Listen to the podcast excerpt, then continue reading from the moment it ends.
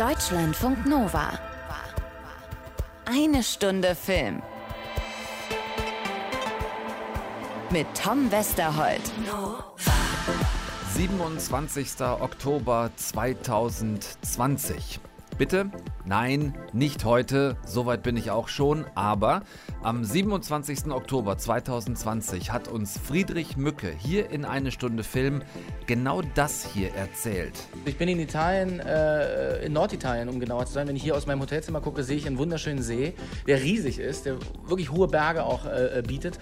Hier in zehn Wochen hört das auf, Italien. Ja? Ich bin jetzt zehn Wochen hier, ich darf nicht nach Hause fahren, meine Familie darf mich nicht besuchen. Das, ist, das wird mehr oder weniger empfohlen, ein bisschen mehr als empfohlen. Also wir erzählen auch eine große Liebesgeschichte. Wir werden uns körperlich auch näher kommen mit den anderen Darstellern. Das heißt also auf der Szene und damit äh, wagen wir uns jetzt auch einerseits, muss man auch sagen. Wir trauen es uns aber auch zu. Und ähm, jetzt äh, ist hoffentlich, also das ist, da kannst du 80 Mal auf Holz klopfen, ne, dass es das gut geht. Ja, damals haben wir eigentlich über Fites tollen ARD Fernseh Sci-Fi Thriller Exit gesprochen. Da war er aber gerade frisch in Set-Quarantäne in Italien. Wir haben über Zoom Zoom gesprochen damals. Es ging um eine internationale Produktion, eine große Serie für Sky, acht Monate Dreh auf drei Kontinenten, Riesending also. Und das ist jetzt fertig. Sprechen wir heute drüber, heißt Funeral for a Dog. Und natürlich habe ich mich für das Anschlussgespräch nach eineinhalb Jahren sehr gerne wieder mit Friedrich Mücke getroffen, um zu hören, wie das alles ausgegangen ist. Äh, mit acht Monate on the road unter Pandemiebedingungen und natürlich, um mit ihm über diese gesamte Erfahrung zu sprechen. Es haben wirklich nicht allzu viele Filmschaffende diese Chance, mal ein Dreivierteljahr lang an einer großen Produktion zu arbeiten.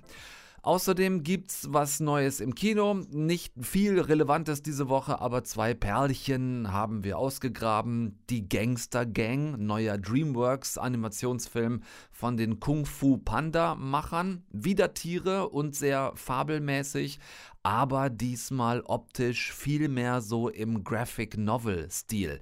Hat mich sehr gekriegt, da gucken wir rein und dann schickt uns die liebe Urlaubs-Anna noch was über die Alpen. Zum einen den Kinofilm Petit Maman von der Macherin von Porträt einer jungen Frau in Flammen und Anna hat sich noch durch zwei Serien geackert. Ich weiß nicht, ob die da in der Toskana gerade scheiß Wetter haben oder was. Es wird sich alles im Lauf dieser Folge aufklären. Let's get this thing started. Very international. Deutsch, Englisch, Finnisch, Spanisch. Funeral for a Dog. Jetzt ab Donnerstag auf Sky. Ich bin hierher gekommen, um eine Geschichte zu finden. Aber was ich gefunden habe, ist viel größer. You still love her. Tuli und ich, wir haben eine lange Geschichte. Ihr habt dieselben Tattoos, Die borromäischen Ringe. die immer zusammengehören. Egal was passiert, solange wir zusammen sind, wird alles gut sein. Was bringt dich hierher? Auch was sehr wertvolles verloren. Und ich habe mich verloren. Irgendetwas verstimmt ja nicht. Na? Confused? Durcheinander? Confundido? Hämmertünd? So heißt verwirrt auf Finnisch übrigens. Ne? Oleko himan hämmertünd? Bist du ein kleines bisschen verwirrt? Super Sprache. Ich schätze, selbst eine Krebsdiagnose klingt auf Finnisch irgendwie noch niedlich. Wenn ihr ein bisschen ähm, hämmentünd seid, dann liegt es eventuell nicht nur an den verschiedenen Sprachen, die ihr in dieser achtteiligen Serie immer wieder mal hört sondern auch an dem, was ihr da seht. Eine Geschichte nämlich, äh, sage ich euch gleich am Anfang, für die ihr bitte etwas Geduld mitbringen müsst. Dann auch belohnt werdet. Falls ihr also gerade, um es mal andersrum auszudrücken, falls ihr gerade auf der Suche nach dem perfekten Ersatz für How I Met Your Mother seid, muss ich euch enttäuschen. Funeral for a Dog ist quasi das exakte Gegenteil von kurzweilig, leicht episodisch oder auch selbsterklärend. Sie braucht eure Aufmerksamkeit. Habe ich? Gut. Drei junge Menschen Anfang 20. Mark, Felix und Tuli lernen sich bei sozialen Projekten in Südamerika kennen und verlieben sich alle drei ineinander. Tuli, gespielt von der Finnin Alina Tomnikov, Felix, gespielt von Daniel Stresser und Marc, gespielt von Friedrich Mücke.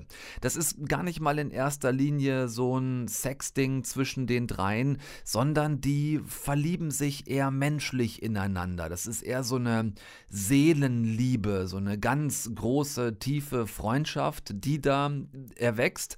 Und sobald wir das kapiert haben, was da so mit den dreien abgeht, wird es direkt knifflig, weil etwas passiert, was ich eigentlich nicht sehr mag.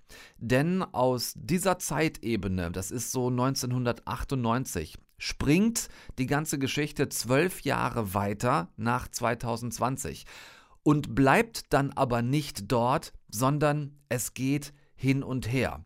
Ähm, 2010 ist aus Mark von damals der erfolgreiche Bestseller-Autor Mark Svensson geworden, der zurückgezogen in Italien lebt. Und der bekommt jetzt Besuch vom Literaturjournalisten Daniel Mandelkern. Da dürft ihr euch in dieser Rolle auf ein Wiedersehen mit Albrecht Schuch freuen. Mandelkern spürt diesen zurückgezogen lebenden Svensson auf, weil er gehört haben will, dass der ein neues Buch schreibt sehr strange, die beiden Männer miteinander. Kennen die sich möglicherweise von irgendwoher oder vielleicht doch nicht? Gibt es tatsächlich ein neues Buch oder doch nicht? Also Svensson und Mandelkern, die umschleichen einander wie zwei Raubkatzen so auf Revierverteidigung. Ist ganz toll, von Schuch und Mücke gespielt. Das britzelt wirklich die ganze Zeit. Und äh, was dieses Energiegeladene dann noch mehr aufheizt, auch Tuli lebt zwölf Jahre später irgendwie mit auf diesem toskanischen Anwesen, nur Felix von damals. Der ist weg. Und zwar einigermaßen unerklärlich und das hier jetzt im Jahr 2010 auch schon seit zwei Jahren. Was ist damals passiert? Alles kommt wieder hoch. Es ist kein Zufall, dass wir uns getroffen haben. Du gehörst jetzt hierher. Die Zeit hatte sich zurückgedreht. Oder war sie nie vergangen? So, ab hier muss ich äh, dann auch schon mega aufpassen, was ich euch überhaupt noch erzählen kann, eben weil diese acht Folgen streng genommen, ja, ich kann jetzt nicht sagen, keine Serie ergeben. Es ist ja eine Serie, aber eigentlich ist es wirklich ein Film, der in acht mal 45 Minuten Häppchen geschnitten wurde. Dann geht's halt zwischen diesen beiden Zeitebenen hin und her. Da muss immer wieder mal zurückgeblendet werden, um zu verstehen, was heute passiert. Aber es bleibt auch nicht bei diesen beiden Zeitebenen, sondern es kommen dann auch noch welche Mitte der 2000er dazu. Also wir sind dann plötzlich auch noch in 2003, 2004, 2005 unterwegs. Ähm, ich würde mir wünschen, dass euch das trotzdem nicht abschreckt. Wie gesagt, ich mag das eigentlich auch überhaupt nicht, dieses Gehopse zwischen unterschiedlichen Timelines. Aber hier geht's tatsächlich auf, wenn ihr euch drauf einlasst. Wenn ihr dieses Gefühl der ersten beiden Folgen aushaltet, wirklich nicht zu raffen, wo die Geschichte hin will. Ich verspreche, ab Folge 3 wird es langsam immer dichter, es wird atmosphärischer, es wird immer spannender, die Zusammenhänge erklären sich und äh, dann, ich sage natürlich nicht wann und wo, aber dann platzt eine einigermaßen fette Bombe und ihr binscht vermutlich durch bis zum Ende. So ist es mir zumindest dann gegangen. Was ihr kriegt von Anfang an schon ist ein wirklich ganz tolles Ensemble, ähm, das vor allem auch diese unterschiedlichen Zeitebenen mit einem unterschiedlichen Spielalter gefüllt bekommt. Das muss man ja auch erstmal hinkriegen. Also so überzeugend Figuren zu spielen, die ja so Anfang Mitte 20 und dann so Mitte Ende 30 gleichermaßen gut funktionieren.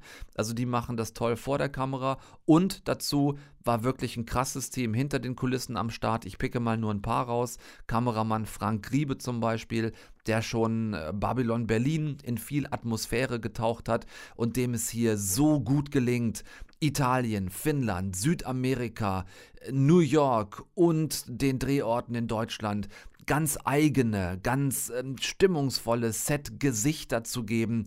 Also die Bilder alleine sind wirklich richtig, richtig gut. Und auch ähm, Thomas Pletzinger hat einen tollen Job gemacht. Von dem ist nämlich das Drehbuch, das er aus seiner eigenen Romanvorlage rausgearbeitet hat. Begräbnis eines Hundes, deutscher Buchtitel. Das geht oft in die Hose, das kennt ihr aus der Geschichte, wenn also die Romanautoren dann auch das Drehbuch schreiben. Oftmals ist das keine besonders gute Idee, aber Thomas Pletzinger hat das hier wirklich gut hingekriegt. Ja, obwohl oder gerade weil seine Geschichte nun mal einfach auch eine sehr komplexe ist. Bitte was?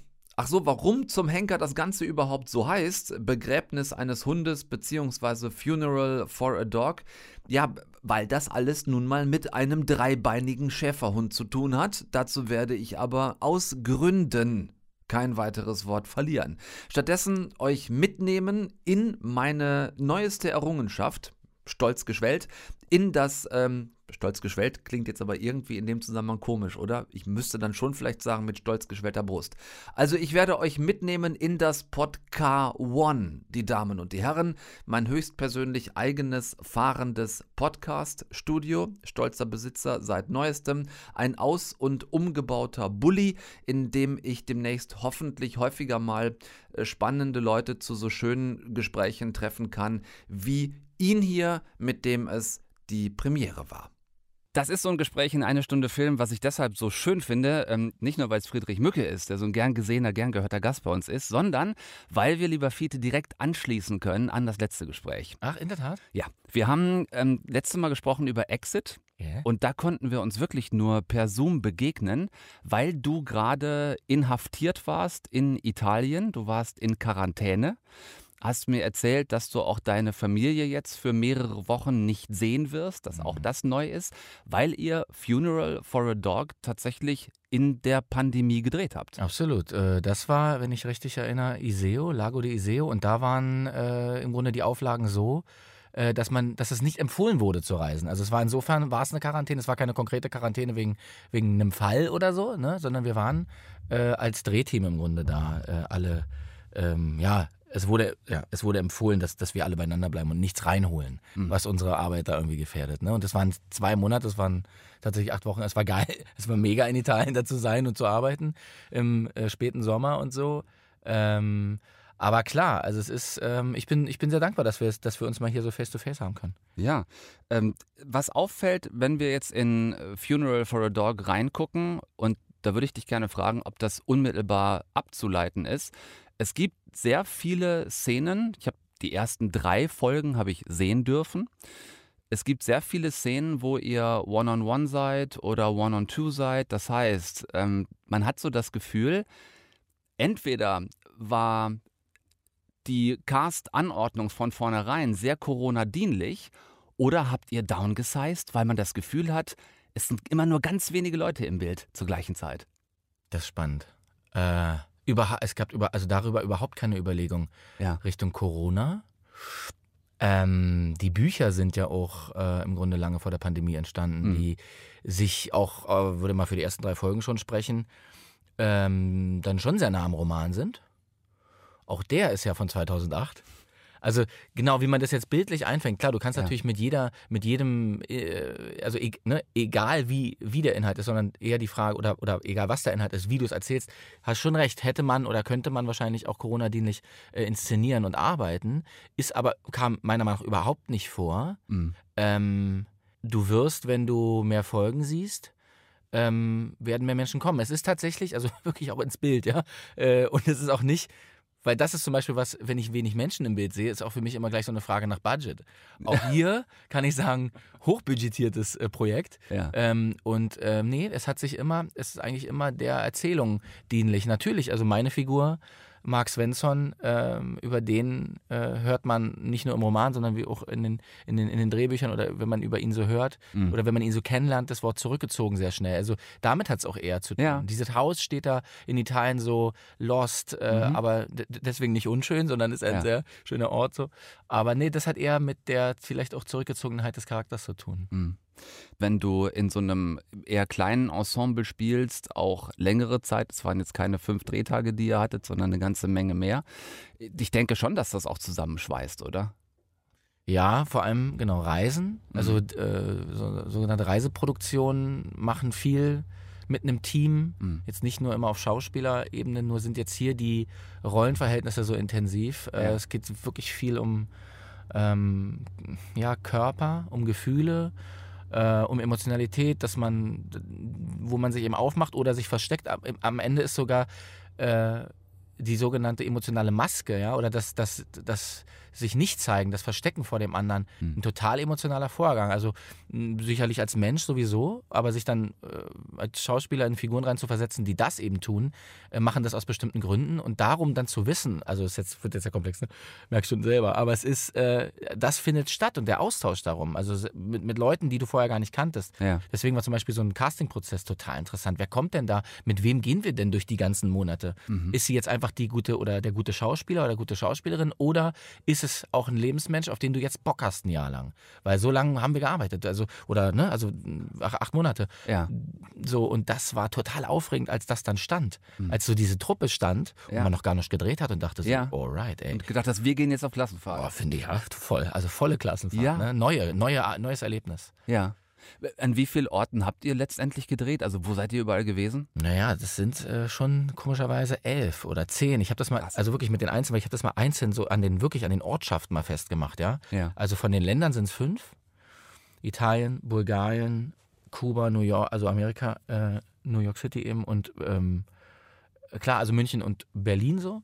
Ja. Ähm, und dann kommen viele kleine Orte in Italien dazu, Mailand, in der Nähe von Mailand, äh, diese ganzen, dieses, also Piemont viel, da wo Svenssons Haus Mhm. steht. Ähm, das war, also, und wie viele, es waren viele Flugzeuge, das muss man auch, äh, es ist, es ist eine Reiseproduktion, so, Ja. ne? Und das ist, was es bildlich, also vom Schauwert extrem ausmacht. Mhm. Also das neben der emotionalen Geschichte ist es also auch mega, dass es sowas gibt, finde ich, dass wir Ja. so, sowas jetzt mal hier sehen dürfen. Ja, total. Ich meine, die Schauplätze sind das eine, die wirklich beeindruckend sind und ähm, die Story auch schon schön tragen.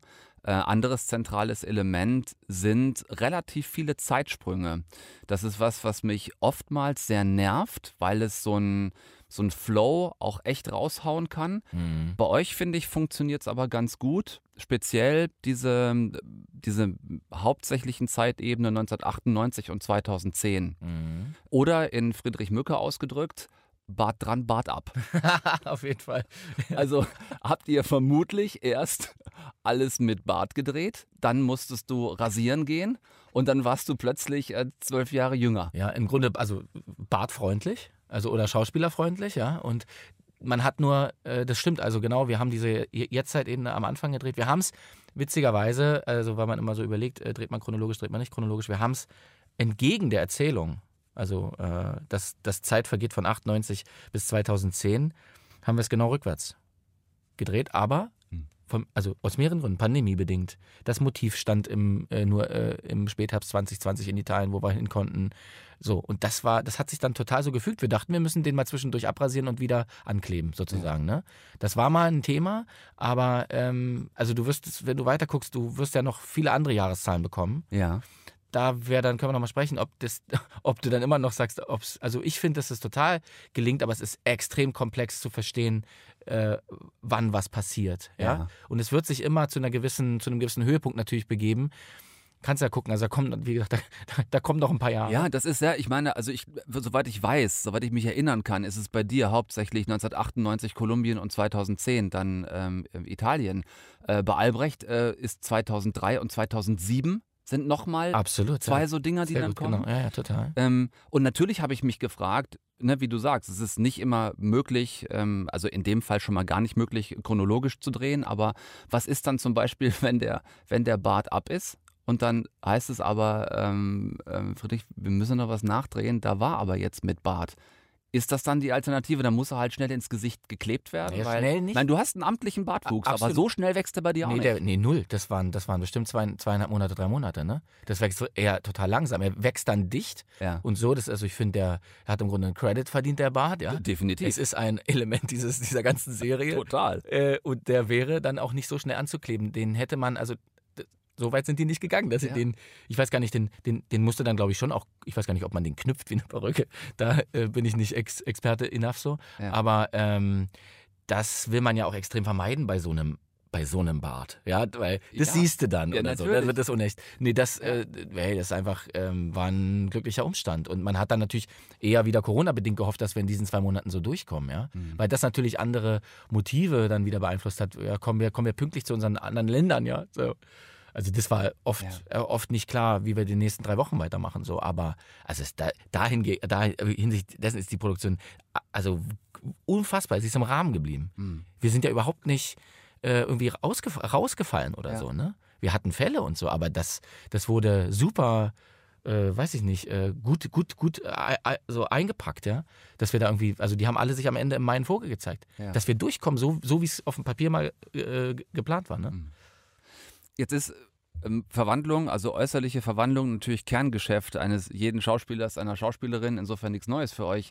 Ich glaube, ich habe dich so das letzte Mal ohne Bart gesehen bei rund, rund um Friendship, glaube ich. Mhm. Macht das noch irgendwas mit dir, weil ich dich sonst auch nur mit Bart kenne? Wenn du dann, du drehst erst und dann kommt der Tag, wo der komplett ab muss, du musst jünger aussehen, du bist glatt wie ein Babypopo im Gesicht. Ja. Oder geht das komplett spurlos an dir vorbei? Ähm, ja, dafür, also das hat, ne, ich, das geht, also ich sag mal so, ich habe die Serie jetzt gesehen, ich habe jetzt acht Folgen gesehen Hm. und ich finde, dass, äh, deswegen reden wir wahrscheinlich auch viel über den Bart gerade, weil das wirklich ein amtlicher Effekt ist. Hier sehr dankbar, weil es natürlich ähm, wirklich, ähm, wir wollen zwölf Jahre erzählen, du musst also einem 40-jährigen Friedrich Mücke abnehmen, dass er dir den 28-jährigen Max Svensson darlegen kann, ja. Richtig. Und den vielleicht Ende 30-jährigen Svensson. Also äh, das ist, ähm, oder 40-jährigen so, das ist äh, komischerweise auch durch, das sagt mir auch jeder, äh, die das, also von denen, die es gesehen haben oder begleitet haben auf der Dreharbeit so, äh, dass das durch den Bart schon extrem gelungen ist. Aber auch nicht nur, da muss man wirklich, es gibt bestimmte Sachen, die mit der Haut gemacht wurden im Alter. Mhm. Das sind, fällt,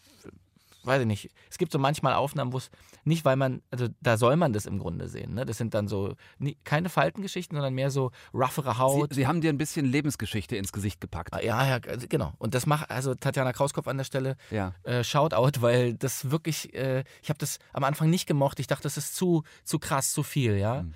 Aber da war immer, immer der Gedanke, wir müssen das unterstützen, damit wir das hinkriegen. Und sagen wir mal so, äh, physiognomisch oder was so da ist, auch was im, im Übrigen die Babyhaut. Also ich habe ich hab eine gute Haut, das kann man jetzt nicht sehen, aber ich habe gute Haut. Wir dürfen es gerne mal erwähnen an Ja. dieser Stelle. So, so, und das ist dann wiederum auch sehr dankbar. Oder weiß ich nicht, dass ich das noch, noch geht's, noch kann ich runterspielen quasi, sagt man, ne? als Schauspieler, so im Alter. Ja. So, hochspielen ist eine andere Frage, aber runterspielen äh, funktioniert ganz gut. Ja. Ja, ein krasses Projekt auf jeden Fall. Ähm, Ich habe eben schon gesagt in der Besprechung zur Serie, es ist, wenn man bei euch ins kalte Wasser springt, am Anfang eine ganz gute Herausforderung, der Story zu folgen. Das hängt auch an den unterschiedlichen Zeitebenen, dass wir eine Geschichte erzählt bekommen, die langsam aufeinander aufbaut. Ähm, wie war das bei dir, als du es gelesen hast ursprünglich? Diese Frage nach, bleiben die Leute da bei der Stange? Äh, ziehen die das mit uns gemeinsam durch? Weil das ist ja nun wirklich das komplett bei euch weg vom Episodischen und absolut ins Horizontale erzählen. Das ist eigentlich ein Film über acht Folgen. Boah, das ist interessanter, äh, genau, so kann man das ruhig nennen, genau. Also ähnliches oder so vom Gefühl, ähm, ähnliches taucht im Roman schon auf. Ne? Man muss sagen, also diese Drehbücher sind ja nach einer Romanvorlage Mhm. auch entstanden. Man hat adaptiert, man hat auch wirklich einiges hinzuerfunden. Man hat aber wirklich nicht nur versucht, sondern es ist auch gelungen, den Kern äh, dieser Geschichte zu behalten. Das ist im Grunde so eine zentrale Frage. Jetzt wird geklopft gerade, Mhm. nicht wundern. Ähm, und ich habe das gerade vor einer Woche zum ersten Mal gesehen und empfinde das ja auch so, dass das sich so episch aus, also wirklich, das, das, das kostet. Das ist auch nicht das, was wir gerade gewohnt sind, Mhm. unbedingt. Ja. Viel passiert sofort Mhm. und dann geht, sag mal, ist der Zuschauer eigentlich schon, er weiß, wo die Reise hingeht. Ja. Hier ist es ein bisschen anders und das soll sogar ein bisschen so sein. Ja. Das ist äh, vielleicht auch bedingt durch einen Roman. Ich finde es das geil, dass ihr euch das traut, weil es mittlerweile eine große Angst gibt in der Serienproduktion. Du musst gerade bei einer neuen Serie, äh, du musst die Zuschauer innerhalb der ersten fünf Minuten packen. Ansonsten wegen des gigantischen Angebots seppen die sowieso sofort weiter zur nächsten. Total. So, ne? Also die, die Bereitschaft, erstmal was sich in etwas reinzuwagen, was sich nicht innerhalb der ersten Folge gleich auflöst, wo die Reise hingeht.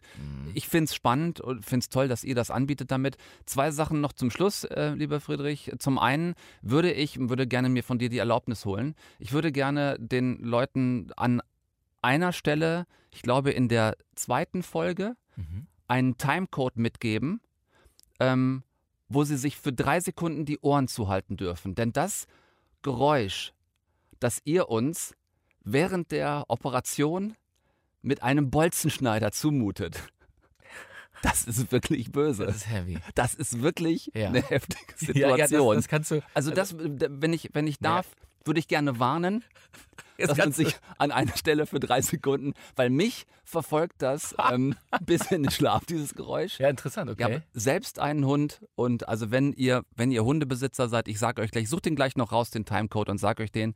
Das. Äh, das zum einen. Und zum anderen äh, die, die Abschlussfrage für heute. Acht Monate, äh, elf unterschiedliche Drehorte. Was hast du davon mitgenommen? Weil so alltäglich ist das ja auch nicht, ne? Dass du so einen Aufwand betreibst für ein Projekt. Nee, das stimmt. Ähm, das ist jetzt wirklich auch erst eine Woche alt, äh, dieser Eindruck, weil ich es dann, also das war wirklich, das lief alles darauf hinaus, dass ich es am Ende gucke. Und äh, ich werde sicher nochmal gucken. Ja, ist, was nehme ich denn mit? Es ist, es ist eine Menge. Es ist schwer, das irgendwie in, in, in, in, einem, in einem Satz so am Ende zu sagen. Sowas kann eine erste Frage sein. Wir müssen, darüber müssen wir nochmal reden. Es ist, Okay. es, das glaube ich mal. Es lässt es so, so breit sich dieses Erlebnis auch anfühlt im, im, im positivsten Sinne. Solange das war, solange brauchst du vielleicht auch noch, dass, dass da wirklich eine Erkenntnis, also da, ich spüre schon, dass da was ist, ne? Mhm. Aber ich kann das noch nicht so, ich kann das noch nicht so benennen. Ja. Es fasziniert mich auf jeden Fall und ich gefalle mir da auf so, das so, das kann ich sagen. Ja, ja. Wir werden auch da wieder anknüpfen bei einem nächsten Mal. Ähm, dir für heute vielen Dank. Guckt euch Friedrich Mücke an. Im Augenblick immer noch im Kino in Wunderschön. Ein Film, den wir sehr gefeiert haben bei uns in eine Stunde Film. Geil, okay. Der ja, ganz, ganz toll geworden ist und ab jetzt auch auf Sky in Funeral for a Dog. Danke dir wieder mal für den Besuch bei uns und bis hoffentlich bald. Danke, war wieder herrlich. Gut, ich reich's wirklich noch nach. Wenn ihr, wie ich, Hundebesitzer seid oder wenigstens Hunde mögt, dann solltet ihr in Folge 2 von Funeral for a Dog zwischen etwa 2 Minuten 40 und 3 Minuten circa den Ton ausmachen und zwar genau ab der Stelle, an der Thuli einen großen Bolzenschneider in die Hand nimmt. Tut euch bitte den Gefallen, wenn ihr nicht haunted in your sleep sein wollt, äh, wie es mir tatsächlich ging, weil ich nicht genau wusste, was in dieser Szene passiert und ich habe den Ton angelassen und der Ton ist das Schlimmste an dieser ganzen Szene. Kleine Serviceleistung von mir für euch, nur dass ihr euch hinterher nicht böse beschwert. So, ähm, bevor ich nun eine sehr lange Leitung von hier aus über die Alpen zu Frau Wollner schmeiße, noch schnell eine Mail, die ich von euch bekommen habe, von Jonas und über die ich mich sehr gefreut habe. Jonas schreibt, liebe Redaktion von Eine Stunde Film, Peaky Blinders ist eine Serie über Gangs in Birmingham in den 1920er und 1930er Jahren.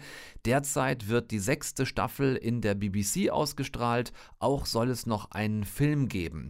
Ein Freund in England empfahl die Serie. Soweit ich sehe, ist sie in eine Stunde Film noch nicht besprochen worden und vielleicht einen Blick wert. Viele Grüße.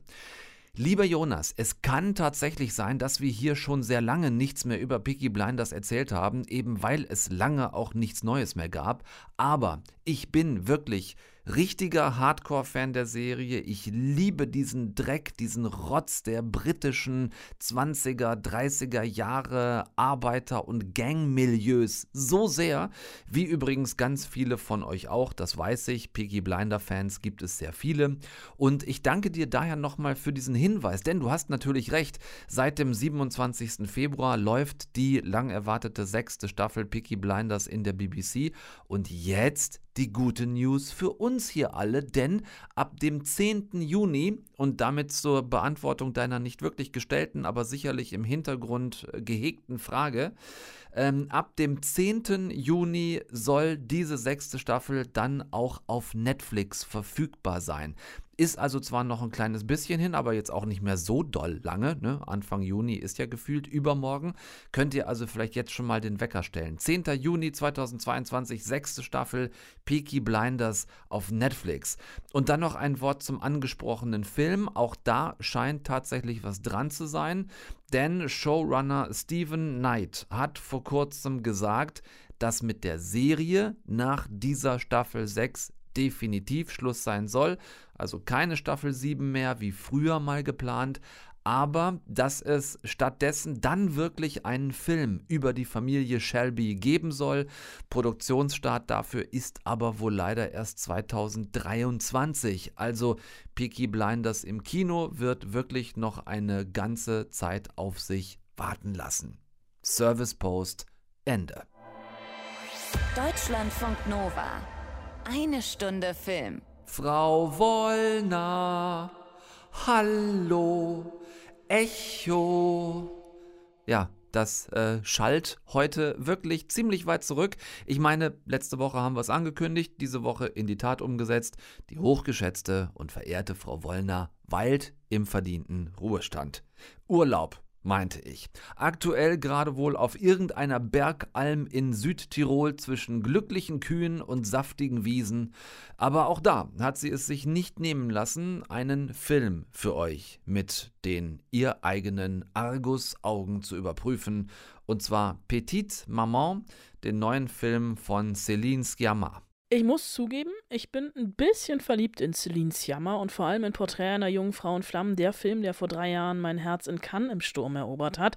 Also nicht nur meins, sondern das von vielen. Petite Maman, als wir Kinder waren, lief letztes Jahr auf dieser komischen digitalen Berlinale und ich muss sagen, meine Liebe zu Sciamma ist dadurch nicht kleiner geworden. Dabei ist der Film absolut klein, absolut einfach, also zumindest auf den ersten Blick. Auf Wiedersehen. Auf Wiedersehen.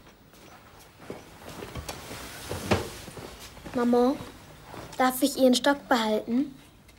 Ja. Petite Maman beginnt mit einem Abschied und das ist ein Abschied, der sich durch zwei kleine Wörter ankündigt und doch für immer ist. Auf Wiedersehen oder im Original auch au revoir, denn die achtjährige Nelly, die verabschiedet sich im Seniorenheim ihrer Großmutter von den Damen, die sie so oft gesehen hat. Ihre Großmutter, die ist gestorben und gemeinsam mit ihren Eltern, also mit ihrer Mutter und ihrem Vater, bricht sie auf in das Haus der alten Dame, um das endgültig leer zu räumen. Was ist das?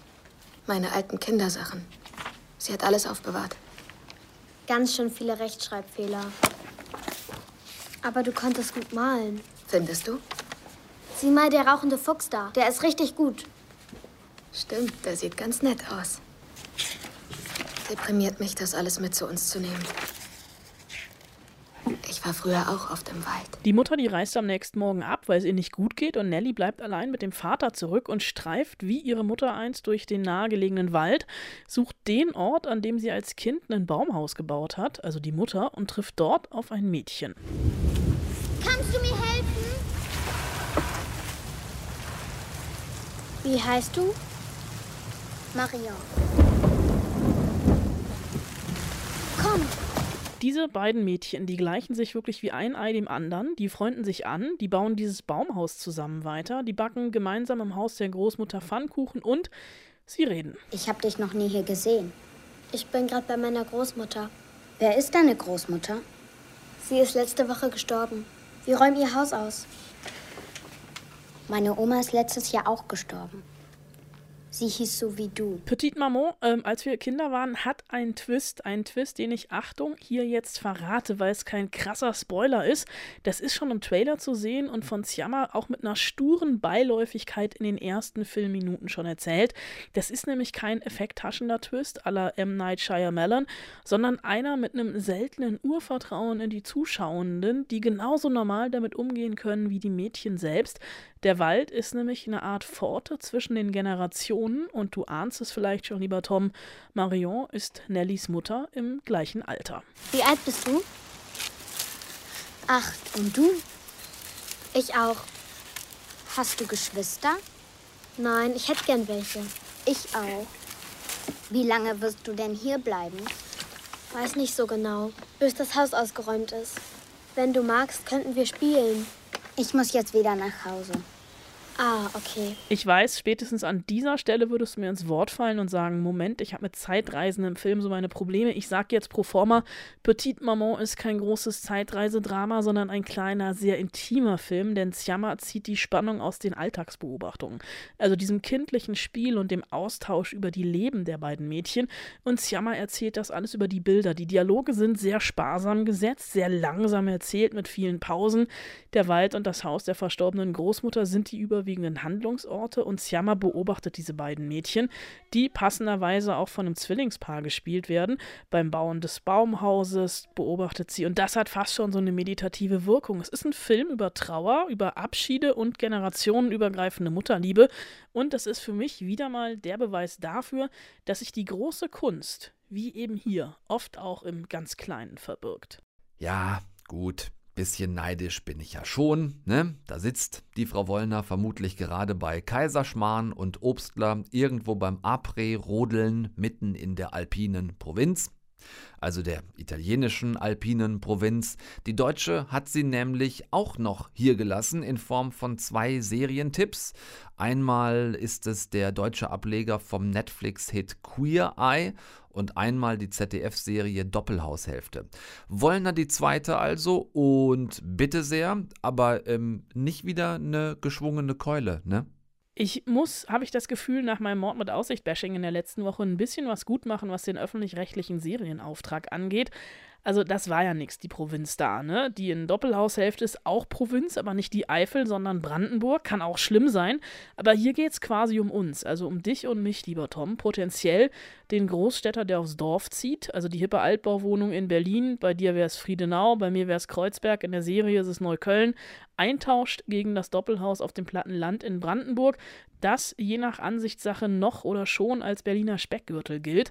Und das ist natürlich eine Belastungsprobe und Selbstversuch für die Zugezogenen. Das ist in dem Fall eine Patchwork-Akademikerfamilie. Theo, Lehrer, der ist schwarz, sein Vater kommt aus Ruanda. Marie ist Iranerin, ihre Tochter Zoe waschechte pubertierende Berlinerin. Und die neuen Nachbarn, die haben die Deutschlandfahne draußen hängen und das ein oder andere Vorurteil. Und man muss hier, das muss ich zugeben, ein bisschen den Fäkalhumor der ersten Folge überstehen, weil hier hier einfach ganz viel mit Lebensweisheiten und Vorurteilen jongliert wird. Aber, und das ist das Spannende daran, von beiden Seiten. Wo kommt ihr her? Ähm, also Marie ist im Iran geboren und mein Vater kommt aus Ruanda. Hey, ich meine, wo ihr wohnt. so. Das ist äh, äh, Berlin, ähm, Neukölln. Also ihr könnt da nicht wohnen, zu viele Socks. Bist du sicher, dass das hier richtig für euch ist? Das haben wir uns auch gefragt. Mhm. Aber ich meine, so ein Häuschen im Grünen, ganz für uns allein.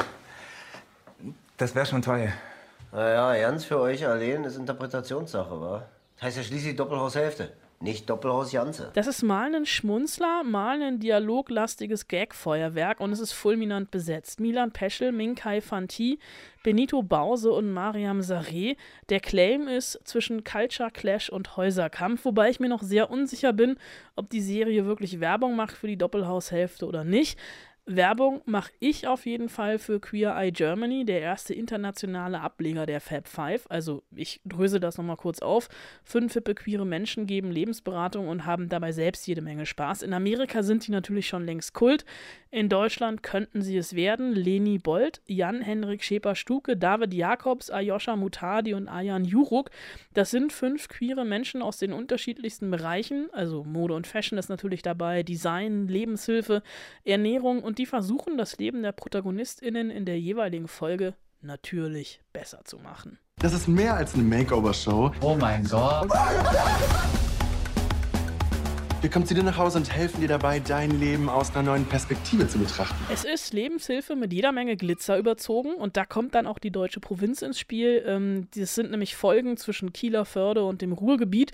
Also es geht um hilfsbedürftige Menschen, äh, also hilfsbedürftig aus ganz unterschiedlichen Gründen. In der ersten Folge ist es zum Beispiel ein alleinerziehender Vater, der in einem Traum aus Borussia Dortmund-Fan-Utensilien lebt, am liebsten zu enge Tarnfarben T-Shirts trägt, Fastfood isst und nicht weiß, wie er sich auf Dates verhalten soll.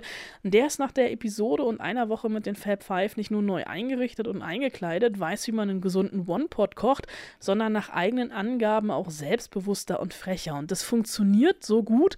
Und es funktioniert auch so gut, dass diese deutsche Variante absolut legitim ist. Natürlich hat es so ein bisschen was Voyeuristisches, also Einblicke ins Durchschnittsdeutschland-Dorf. Aber die Serie, die lebt einfach von den Kontrasten. Also Protagonistinnen am Anfang, graue Mäuse, die sich verwandeln und das mit Hilfe von queeren Menschen tun, zu denen sie bisher keine Schnittmenge hatten. Natürlich gibt es hier jede Menge gute Stimmung zwischen den Fab Five jede Menge Prosecco, ein bisschen hysterisch übertrieben ist das manchmal vielleicht auch, aber man gewöhnt sich tatsächlich dran. Man gewöhnt sich so sehr dran, dass ich es echt gerne geguckt habe. Queer Eye Germany ist auf Netflix. Das amerikanische Original Queer Eye More Than a Makeover gibt es praktischerweise da auch noch. Könnt ihr also mal selbst vergleichen, wenn ihr mögt. Und neu dazu im ZDF bzw. in der ZDF-Mediathek ist die Serie Doppelhaushälfte sozusagen als Wollnersches Serienkontrastprogramm. Okay, dann gibt es von mir noch einen kleinen Rausschmeißer, der gleichzeitig ein Teaser auf nächste Woche ist. Ein Film, der diesen Donnerstag im Kino anläuft und zu dem wir nächsten Dienstag dann nämlich einen Gast bei uns haben. Zur Spannungssteigerung. First Things First. Ab Donnerstag neu draußen aus dem Hause DreamWorks und von den Machern von Kung Fu Panda die Gangster Gang. Ich habe ihnen eine Chance gegeben. Eine Chance, der Welt zu zeigen, dass sie mehr sind als nur ein gruseliges Klischee, aber sie sind zu stolz oder zu feige, um daraus einen Vorteil zu ziehen. Kurzer Ausschnitt aus meinem letzten Mitarbeitergespräch hier bei Deutschlandfunk Nova oder ein Ausschnitt aus dem Film, in dem es der listige Mr. Wolf mit der schlauen Füchsin zu tun bekommt, der Gouverneurin dieser fiktiven Stadt in der fiktiven Welt, in der wir uns mit der Gangster-Gang befinden. Hier werden die Nebenfiguren von Menschen gespielt, die Hauptfiguren von Tieren und diese Tiere in der Gang haben ein altbekanntes Problem. Sie sind ein Wolf, eine Schlange, ein Hai, ein Piranha, und eine Tarantel, also Tiere, deren Ruf seit jeher schon so schlecht ist, dass sie nach eigener Erfahrung gar keine andere Chance haben, als böse zu sein. Ich bin der Bösewicht in jeder Geschichte. Schuldig bis zum Beweis der Unschuld. Selbst wenn wir uns wie durch ein Wunder verändert hätten. Wer würde uns das denn glauben, hä? Also überfällt die Gang seit Jahren erfolgreich Banken und Museen, raubt Geld, Gold und Kunst und wird ebenfalls seit Jahren dafür gejagt erfolgreich, ungeschnappt und gefürchtet, bis das passiert, was passieren muss. Sie haben den goldenen Delfin gestohlen! Kommen Sie schon, das können Sie nicht beweisen. Auf die Knie, Gangstergang, und die Hände nach oben! Niemals! Wir machen Abflug! Macht's gut, ihr Pfeifen!